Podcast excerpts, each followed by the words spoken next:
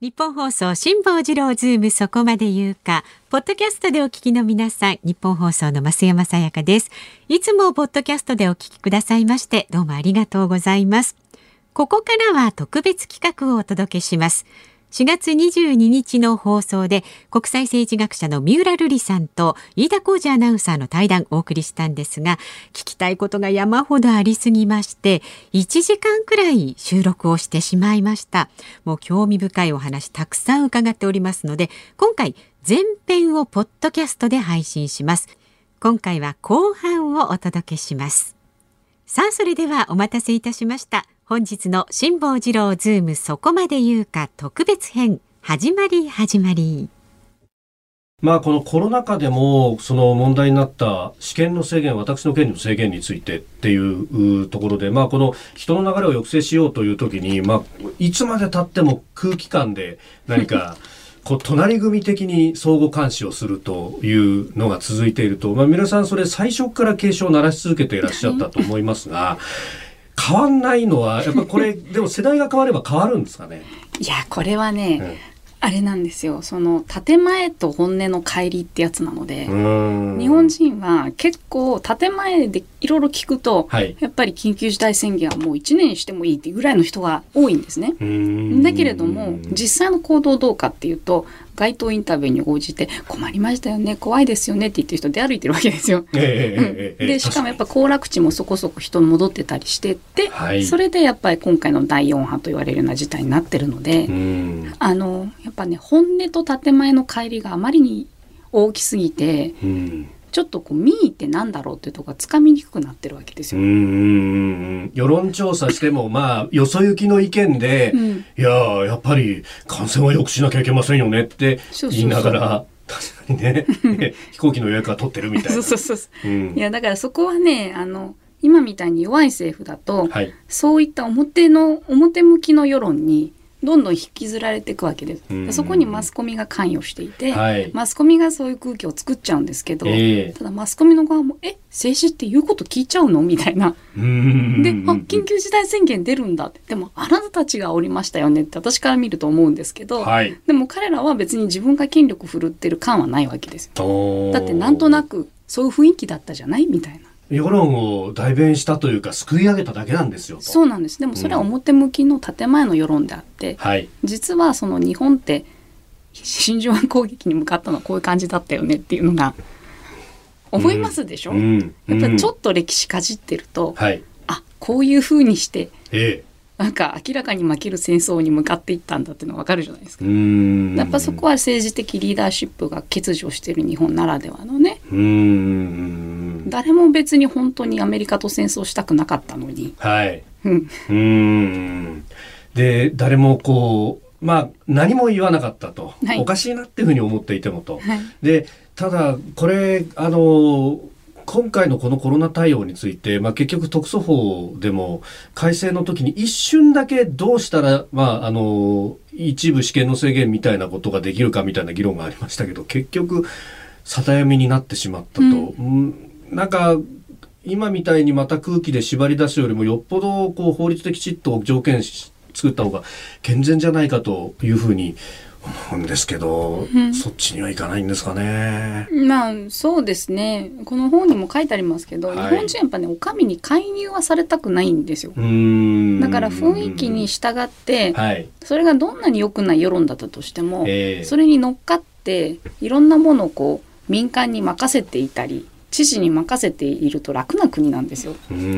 ただどっかで米騒動じゃないけれども、はい、なんか抑圧しすぎちゃった時にわっと反動が来る、うん、それを多分政府は恐れているし、うん、国会議員全員例えばゼロコロナとか言ってる割には、はい、そんなに試験制限をしようと立憲も思ってないのはやっぱそういうところだと思いますね。えーえーうん、だ雰囲気としてのゼロコロナなんですよそれって。うん、だこれ平時ではうまく回ると思うんですけれども、うん、こういう有事になった時に一気にこう露呈するみたいな。で結局こう、はい、あの本当に取り返しのつかないところまでいかないと変わらないみたいなのっていうのを何か繰り返してるような気がする まさにですよね。でもこれ日本のこうあり方なのでまあ、それこそ明治維新もそうですけど、はい、あの時その海外勢力が来たわけでこれは外圧なわけですよね。はい、そのどうしたらいいかってことが分かってる人は、まあ、一人もいなかったわけですけどなんとなく状況がもう壊れてしまってから、まあ、明治維新になったわけで状況がまだなんとかなっているうちにはなんだかんだ言って、まあ、内輪で争って、で雰囲気でなんとなくこう外敵はなんか征伐せねばならぬみたいな雰囲気だけが。で本当に殺しに行くんですかみたいなね。で現実問題として見ると、はい、それはよろしくないっていうのは分かるんですけど、えー、みんなが抽象論を振りかざせるぐらい、まあ、ある意味で恵まれてる国というか、うん、まあ、おまんま食えてるわけですよね。そこら辺がやっぱダメなとこですよね。あの時も、そのアメリカ南北戦争に突入しちゃって、こっちに手出しすることができなかったとか、はい、あの、10年早くても10年遅くてもというタイミングも絶妙だったというような話もありますが、はい、これね、今回は中国が来てると。はい、かつてよりもものすごく近い上に、うん、ものすごいいろんなもの持ってるとなると、うん、果たして今までのようにいくのかっていうのは今度こそ、うん自分たちで脱皮しなきゃいけないんじゃないかとも思うんですけれども。まあでも結局戦後の日本って相当アメリカ依存できたわけじゃないですか。はい、でなんだかんだサイバーセキュリティとか言う割にアメリカに対してはサイバーセキュリティはまあ譲り渡してるわけですよね。でそういうことを考えた時におおそらくですよ、はい、すごい強い反中感情は眠ってはいるんだけども、えー、ただ反米感情もすごかったことを考えると、はい、なんか徐々にアメリカ一本足打法頼りきりから米中両方になんとなくなびきながら依存するっていう方向にまあ、変わるんじゃないかなと。で確かに今までの日本、歩みを見てみると、はい、これからの日本のポテンシャルってすごく限られて今までの日本が恵まれすぎていたと。高度経済成長もそうだし、はい、列強の時代においてなんか日本が運よく発展できたっていうのもそうだし、だからそこはもうやっぱり実力差が歴然としているのででそんな中で、まあ、今までは反米感情でしたけど、はい、なんとなくそのアメリカからするとは何？っていう感じなんですけど、うん、日本国内で英語じゃなく日本語で反米感情をやっぱこう盛り上げてたわけじゃないですか。それがナショナリズムなので、はい、これから反中感情がその役割を果たすんだろうけど、うん、その人たちは全くグローバルではない田舎者なのでん。なんか国内のいわゆる言論の欲望を満たすための言論なわけですよ。うそうするとまあそういったものを内に抱えながら、はい、現実主義的なビジネスマンとか政治家が、ええ、まあいろいろ折り合ってやっていくんだろうなとしか思え なんかあんまりなんかね暗暗いですよね。すいません。いや暗いっていうか、うん、多分あのリアリズムで考えると、うん、まあそういうこう未来が、ある意味導き出されてしまうと、はい。で、まあ、そこを少しでもこう爪痕というか、少しでも変えられ、まあ、船のへさきを一度だけでも変えるみたいな、うん、こう、何か、こう、きっかけというか希望というかですね。まあでもやっぱりね経済力抜きにはダメですよ。バイデン政権もこれはまあ正しく認識してるわけですけど、はい、経済力なくして、その国の国力はないわけですよね、はい、軍事力だってそうだ、うん、だから結局アメリカの労働者を含めた人々の購買力と、でそれからアメリカの経済の強さイノベーションというものをしっかりしようというのが、まあ、バイデン政権の、まあ、一番いいところなわけですね。でこれは実はトランプ政権から引き継いだものなわけですよ。はい、ということを考えると日本だってこれは日本の産業を育てて日本の人々の購買力を育てなきゃいけないわけで,、でそういうことを考えると実は結構リベラルなお題なんだけども、はい、人口の半分を占める女性が生産性を高くしていくことによって、稼ぎ出すお給金も増えて、はい、購買力も上がってってもうそっちのポテンシャルに期待するしかなくて、うん、まあ、あんまりね外国人の割合が上がってしまうと、うん、日本多分国内世論的に持たないので、はい、ある程度は外国人入れるにしてもポテンシャルとしては人口の半分の女性に期待するしかないわけですよ。でどんどんどんどん少なくなって子供にいかにいい教育を与えて、はい、で賢くしていくかっていう話なんでまあ、結構ね、うん、まあ、バイデンが環境に振ったのと同様、えー、日本がこれからやらなきゃいけないものも社会リベラルな政策と結び合わさった成長戦略なんですよ。ところがなんとなく社会リベラルな感じで経済政策っていうと、はい、弱者救済みたいな色合いが濃すぎてなんかお給金は少ないままでいいよ。でもそれでも暮らしていけるようにはするからね。清く貧しくみたいな、ね、そうそうそう、はい、そうなんですよ、ええ、でも本当はもっと稼いでもらわなきゃいけなくてまあ、日本みたいにね給料が少ない国っていうのはまあちょっと異常なんだから先進国で,、はい、でそういうところを強くしていくような改革を、まあ、打ち出せるかどうかですよ。でそれができなかったら、はい、所詮日本は東南アジアの人からしてもなんか比較的安い素敵な観光先みたいな。はい、うん、安い割にサービスいいし飯うまいしと。そうそうそう。最高ですよね。でもそれってちょっと惨めというかね。つまり我々が貧しくなると海外のいいもの買えなくなるんですよ、はい、海外のものが高くなりすぎててしかも日本はこれだけ安全保障も食料もエネルギーも実はほとんど海外に頼って暮らしている国なわけだから、はい、さあ惨めな話になりますよね。うん、だから日本の価値はやっぱ低めてはならないんですよ。うん。これそう考えると、まあ、ぐるぐるぐるぐるっとこう回ってきて、うん、経済政策ってものがとても大事になってくるんだと、まあ、あの、ある意味そこで、あの、いいとこ取りのミックスだった可能性は高いんですが、あの、アベノミクスってやつは、ある意味それをこう、まあ、全適用なのか分かったのかっていうのはあれですが、適用してた部分があるのかもしれないってことですか？まあ、だからアベノミクスっていうのは、付加すっていうところは頑張ったわけですよね。うん。はい、金融緩和で付加すっていうところは正しかったんですけど、うん、じゃあその間に何をしますかっていう時に、まあ、目的は正しく定義してたんですが、はい、なかなか実現が、まあ、いかなかったと。はい、ただ特に第三の矢ですね。第三の矢ですね。はい、でただ、まあ、安倍政権期を振り返るとコーポレートガバナンスも、まあ、上がったし、うん、女性の外部からの、ね、取締役をこう迎えるっていうのもいろんな企業が取り組み始めたし、うん、あの進んでないわけじゃないんですよ。ただやっぱり、まあ、大きな外科手術ではなかったっていうことですよね。振り返ってみれば、はい悪くはなかったですよ。悪くはなかったけど、ただやっぱり、うん、菅政権になって、はい、進んだようなスピードでは進んでなかったわけですね。だから規制緩和一つ取った時に、はい、やりきるぞってなるのかとりあえず取り組んどけなのかっていうのはやっぱり実現に向けてだいぶ違うので菅政権は確かに今ね相当支持率も落ち込んでるし、ええ、まあ、不人気ですけど、うん、あの 特定分野に関しては、はい、早いですよやっぱり。話が早い。うん。政府の委員としても関わってらっしゃいますがやっぱり打ち返しのスピードの速さみたいなものってのは全然変わりましたか？やっぱりね総理からの指示が内政においてくるわけですよ。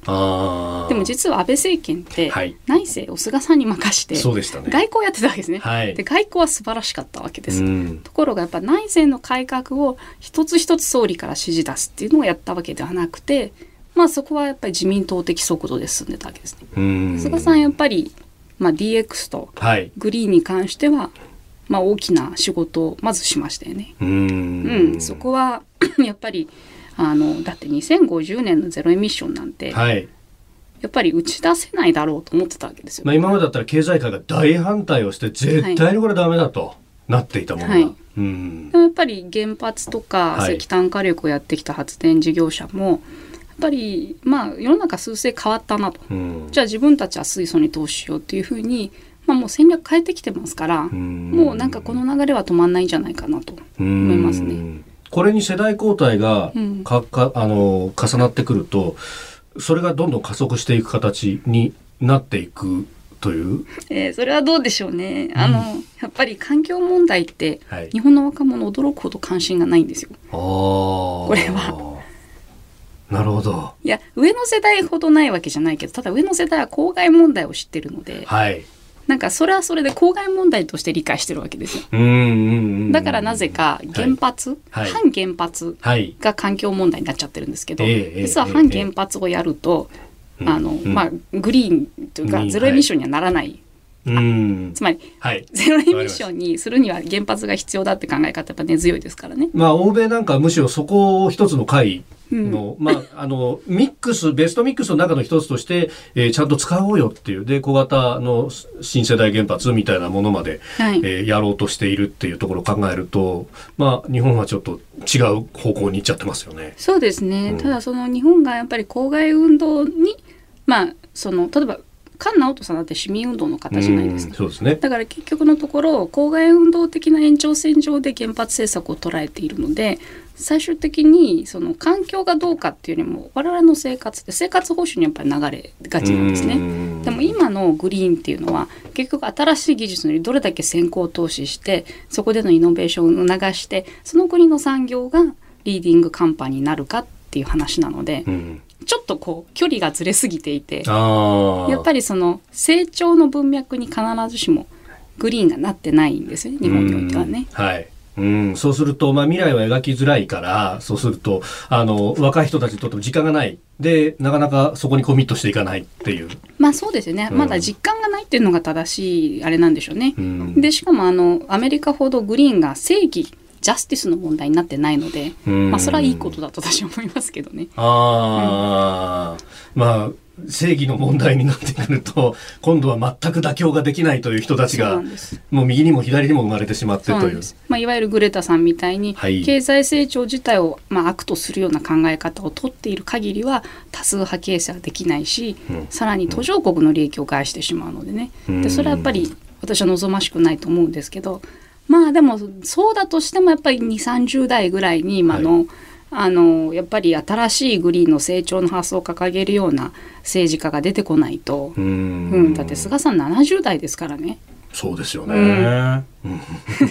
その人が一番先頭に立ってるようじゃダメですよね。うん。まあ、次の世代に期待しつつこれあのまあ最後にあのどういう社会を、まあ、大きな話になってしまいますけれども日本としては。これあの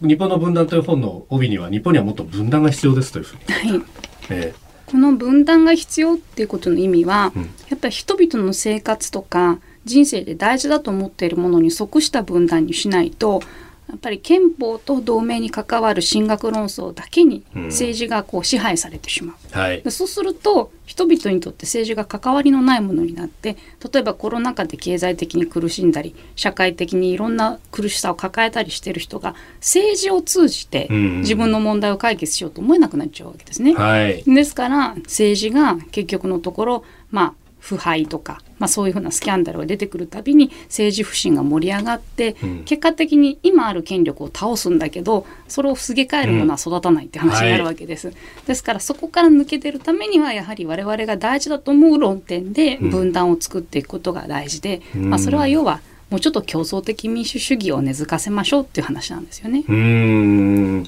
確かに。あの結局政治でもって変えようっていうのがなくなるとじゃあどこに帰結するかって自己責任に帰結してしまってすごくギスギスした社会になってしまう。そうなんです。しかも自己責任でしかも自分が就職した先の、はい、たまたまのラッキーだったかアンラッキーだったかっていうことで格差が拡大してしまうとまあそこはちょっともううんと日本の産業がまあ親方日の丸でできなくなってしまった世界においては、うん、端的な話が海外から来ている人が都心の一等地の物件を買える、はい、逆に言うと都心の一等地見ると外国人だらけみたいな話になっていくわけですよ。でそこに運よくその自分たちもあ稼ぎのいい外資系の企業とかに就職できてな日本人が、はい、ある意味なんか名誉外国人的にそこにいるような状況、えーえーえー、これはねやっぱりそれはもう極右とか極左が出てきますよ。だから政治の安定を望むんだとしても、はい、やっぱりある一定程度のこう融和を作るための政策競争すなわち分断を作っておかないと後から出てくる分断っていうのはやっぱりすごい害悪が大きいわけですよ。こらえきれなくなってからのね。はいうんだから一口に分断といっても確かにこれ帯にカッコがついているぞっていうのはこの意味は大きいわけですね。そうなんですよ。でそれはあの日本人は結構多様なので割合に、でその多様さっていうのをしっかりじゃああの、まあ、無駄に対立的な形である必要はないですけどあなたはこう思うけど私はこうよねっていうような形で見える化していかないと、やっぱり空気でねコロナの時もそうでしたけど、はい。えー、あのまあ、目的を達しようみたいな形を続けてると、まあ、自己責任がはびこるし、うん、でそしてその空気についていけない人が感じる疎外感とかあとは政治のリーダーシップが生まれないとかその格好付きの分断っていうのはやっぱりそこをしっかり意見の違いをはっきりさせることによって、はい、あの競争してうん、A 政権が B 政権に変わった時に、はい、A 政権のいいところも実はしれっと B 政権がその引き継いでるっていうのがバイデン政権がトランプさんのいいとこ 取りしちゃうみたいなそうなんですよ。だから実はそういうこと起きてるでしょ、ええ、だから、日本人なんかまあある分野の人たち熱くなってバイデンになったらもう終わるとか言ってましたけど、はい、そうじゃなかったってことはもうここに来て明らかになったわけじゃないですか、うん、だからそのバイデン政権の悪いところをじゃあ次共和党が政権を取ったらそれ正していくんですけど、うん、でもおそらくバイデン政権がしたいいことに関しては引き継ぐわけですね。うん、うんうん。だからこそそうですよね。政策の論争が必要だし 今みたいな足の引っ張り合いばっかりじゃダメだしそれにこう喝采を浴びせるような世の中でもダメだしっていう、ね、そうメディアですよねやっぱね。そこになってくるわけだと。メディアをちゃんと育てないとねやっぱりスキャンダルで政権潰せるっていうのもそれすらも正しくないですからね。うんさああそしてですねこの三浦さんが出された日本の分断私たちの民主主義の未来についてそれからすいません便乗します。私が出した反権力は正義ですか？こちら新潮新書が出ておりますか、えー、セットにして3名の方にプレゼントします。すいません。えー、メールは zoom.1242.com zoom zoom.1242.com えー、懸命のところに本希望というふうに書いて、えー、お寄せいただければと思います。たくさんのご応募お待ちしております。皆さんありがとうございました。ありがとうございました。